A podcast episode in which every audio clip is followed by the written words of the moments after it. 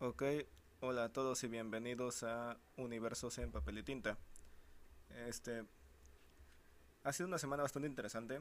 Antes de empezar con el tema que nos va a entretener en este momento. ¿Me entrevistaron? Eh, realmente no me esperaba que esto sucediera tan pronto, ya que pasé por ciertos procesos de selección, al menos en una de ellas. Este fue una experiencia bastante bonita porque pude conocer a más autores, conocer diferentes puntos de vista, diferentes obras, que por cierto sí me interesan algunas de ellas. Y pues ya saben, la primera fue con Amatlacuilos, si mal no recuerdo, y la segunda fue con Anibia el Sub. Ahora sí a lo que nos atañe. Hoy quiero hablar sobre el ritmo. El ritmo de una historia es importante. No es un término exclusivo para la música, realmente. El ritmo de los acontecimientos de una historia siempre va a ser lo que mantenga enganchado al lector. Sé que los personajes son importantes, pero si dejas de manera estática a un personaje, por más interesante que sea, no va a entretener. Un segundo. Ahora sí. Daré un ejemplo, al menos con con Ethan. Y al momento de estar haciendo el poder oculto de la mente, pues se ve que no quise hacer que Ethan se entretuviera de manera excesiva con ciertos problemas quise hacer del villano algo más dinámico, no en plan de que, ok, voy a estar en un solo lugar y solo ahí me vas a poder encontrar, no. Porque realmente sería demasiado fácil para Ethan acabar con él. Y no duraría la historia lo que dura, que son 108 páginas, según Amazon. Uf. Realmente, realmente hacer que el ritmo de una historia se sienta bien es un reto. Porque tienes que analizar a tus personajes en, dependiendo de la situación en la que esté. Verán. Perdón por eso. Por dar un ejemplo. No se presenta el villano principal luego luego. Realmente se ve como Ethan va experimentando consigo mismo hasta que llega, creo que es el capítulo 5, donde se ve al villano por primera vez. Al villano principal que es el que va a hacer todo el desmadre en toda la novela. El cazador de sueños llega con una intención de convencer a Ethan a que lo ayude. Pero al no obtener eso, pues pasa todo lo que tiene que hacer Ethan. O sea, de de conseguir más poder, de saber más sobre su entorno y ese tipo de cosas. De hecho, para hacer que la historia no acabara tan pronto, introduje a un personaje que al final fue muy importante para la historia, que se llama el señor M. El señor M era como una clase de intermediario entre los Agentes de Lobos Grises, que es la asociación donde Ethan participó para poder interferir con los planes del cazador de sueños. El señor M actúa como un... Es el que recibe las misiones y las reparte para ver quién cae. Y pues ahí es donde llega Ethan de que, no, ¿sabes qué? Ocupo porque ahí se maneja una moneda, ocupo cierta lana y qué misiones me tienes. Normalmente se dan cuenta, al menos en el entorno de esa historia, por medio de un catálogo. Y pues ahí es donde se van desarrollando algunas cosas. Hay algo que que dije en la entrevista, pero por ciertos por ciertas cosas del tiempo no alcancé a, decir del todo. Que si quieren ver que si quieren ver la entrevista porque me preguntan sobre ciertas cosas de mis personajes que no voy a decir aquí. Solamente diré la que me parece importante, al menos para este capítulo del podcast. Hay un término que se retoma, o más bien que se va a tomar más adelante, con todo el desmadre que estoy haciendo con el volumen 1 y el volumen 2. Más bien que se va a hacer con el volumen 2, que va a dar hincapié a Electro Girl, y de ahí al volumen 3 del Poder Oculto de la Mente. El orden natural de las cosas iba a ser que ese término estuviera ligado a la muerte como entidad. Este, este concepto va a ser importante porque realmente se va a dar una se va a dar un, una revelación que va a ser importante para el volumen 4. Si es que se da la historia para eso porque realmente yo no planeaba un volumen 3 hasta que hice el final del volumen 2. Realmente creo necesario un tercer volumen. Lo que no quiero hacer es extender de más en volúmenes, porque realmente sí tengo más personajes que puedo llegar a utilizar. En sí la línea principal va... La línea principal de todos los acontecimientos va a ser todo lo que tenga que ver con Ethan. Todos los volúmenes del poder oculto de la mente que vaya a sacar. Serán como la línea base para los demás. Para algunos de los demás libros que voy a sacar. Porque realmente sí tengo proyectos que no tienen nada que ver. Que me parecen buenos y que podrían funcionar. Un segundo. Ahora sí, retomando el tema. Es hay una historia en particular en la que Mr. Didi me dio una idea. Realmente Mr. Didi me dio la idea y me dijo, sabes qué, haz lo que quieras. Me contó una pesadilla que él tuvo. De... Ok, realmente la pesadilla que él tuvo sí la modificó un chingo. Así que la pesadilla creo que sí la puedo contar. La pesadilla que él tuvo era que había una clase de arma en el cielo, pero que nadie más la podía ver. Entonces, el sueño que él tuvo se corta en el momento que todo el caos empieza a surgir. Como no me dio detalles del arma, yo empecé a darle vueltas en la cabeza. Y me está saliendo algo parecido a algo parecido a una historia de zombies, pero no son zombies, no sé cómo explicarlo. Es más como un ataque de frenesí. Es como un ataque de ira al punto de que la persona pierde su raciocinio. Y eso está cabrón, porque realmente esa persona es consciente de lo que hace, pero no tiene control de sus acciones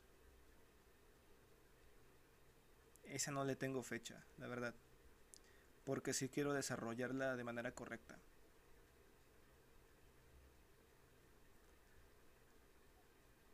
Realmente lo que me tendrá ocupado durante 2, 3 años será Electro Girl y Ten. Y los respectivos spin-off que va a tener cada, cada cosa. Incluso tengo planeados algunos, mm, diré volúmenes o historias aparte de ciertos personajes que yo considero importantes, pero que realmente no les dio un origen. Esto puede pasar con personajes secundarios.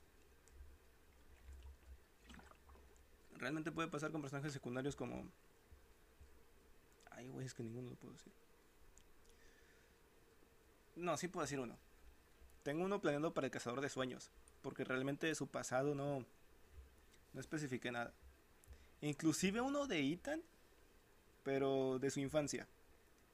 Porque no dejé claro nada sobre eso y eso está muy ligado a lo que fue MCM como personaje. O más bien lo que va a ser incluso en el volumen 2, porque todavía hay cosas que seguirán persiguiendo a Ethan durante ese volumen. Todo tengo entendido que todo ese que ese esa especie de precuela sirva para explicar qué era Ethan antes de conseguir sus poderes o antes de siquiera saber del mundo mental.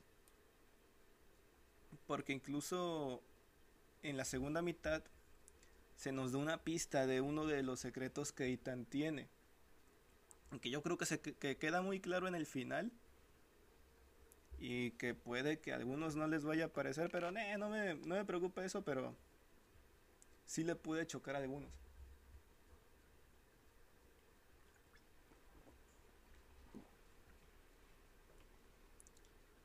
Les puede chocar en, en algo de sus de su propio autoconcepto, su no, no, no, no, no autoconcepto, me estoy equivocando. En sus propias ideologías. O a lo mejor distorsiona una perspectiva que llegan a tener de mí, pero no me preocupa. Para nada.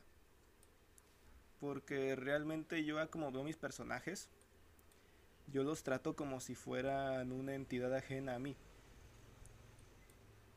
como ya dije antes, aparte de eso, no, no los baso en algo que me represente, realmente me baso en, en gente que conozco o que llegué a conocer. No puedo ser tan explícito porque realmente lleva muy poco tiempo la obra de haber salido. A lo mejor en uno dos años. Al menos que yo sepa que la historia es mínimamente ubicada. Al menos el volumen 1. Ahí sí podré, podré decirlo. También puede haber gente a la que le va a encantar ese concepto. Porque está muy ligado a las personalidades que Ethan tiene dentro de su cabeza. Como verán, les daré una pista. Como verán, ah, en las divisiones de Ethan, prefiero llamarles divisiones porque son partes del mismo. Las divisiones de Ethan son Manía, MCM, Yami y Bestia. Son cuatro. De los cuales Manía es la única mujer en el grupo. En cambio, con, con Emma, que es el interés romántico de Ethan, que también puede ingresar y salir de ese mundo, pero realmente no tiene una una participación que, que dé un choque muy cabrón. Al menos en el volumen 1. En el volumen 2 tendrá más desenvolvimiento. Porque siento que en el volumen 1 le faltó. Y qué bueno que le faltó. Porque no me hubiera permitido desarrollar ese personaje como, como lo estoy desarrollando ya. Bueno, continúo. Con ella lo que hay... Sus divisiones son dos. Si mal no recuerdo son dos y todas son, son mujeres. Ya ahí se dan una idea.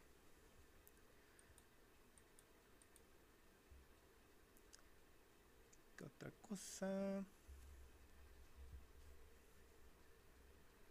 Ah, sí. Ahorita quiero aprovechar para decir que el poder oculto de la mente, el volumen 1, está en oferta en la versión estadounidense de Amazon. Porque por alguna razón no aparece la sección de la sección de México por alguna razón. Y es lo que me está fastidiando un poco. Porque me he dado cuenta que es la mayoría la gente de México quien está al tanto de esto. Sé que hay parte ya llamé la atención en algunas pequeñas partes, pero no puedo confirmar nada. Aunque me gustaría confirmarlo en un futuro cercano. El punto es este, en amazon.com, no en el .com.mx o .com. lo que sea. No. En el amazon.com está en oferta el libro con un 34% de descuento y por alguna razón que no sé explicar, está también eh, una oferta de la versión física. No sé si todavía siga, pero la última vez que chequé fue ayer. Ayer fue primero de octubre. Octubre de, primero de octubre del 2021. Al checar, supe que dos copias de la edición física salen en 9 dólares con 57 centavos, cuando originalmente una copia física sale en 12.47, por ahí debe estar. La diferencia de centavos realmente es poca, no, no llega a, yo considero que no llega que se redondea a 13. En fin.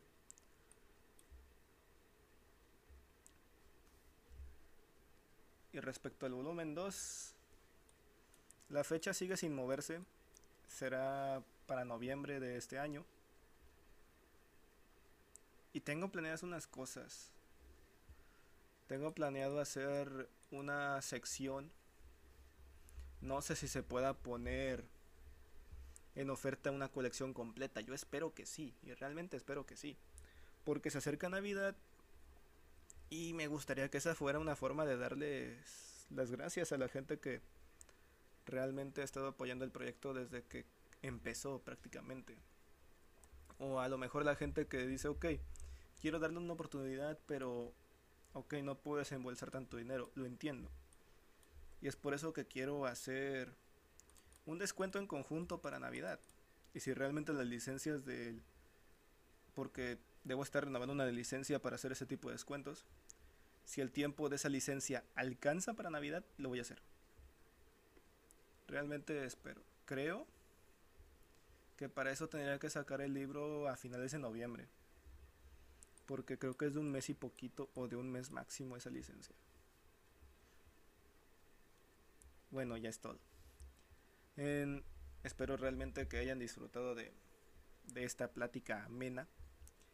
Son bienvenidos en cualquier capítulo o cualquier ocasión que quieran escuchar este podcast. Si les gusta, recomiéndenme con sus amigos y si no, con sus enemigos. Y pues, hasta la próxima.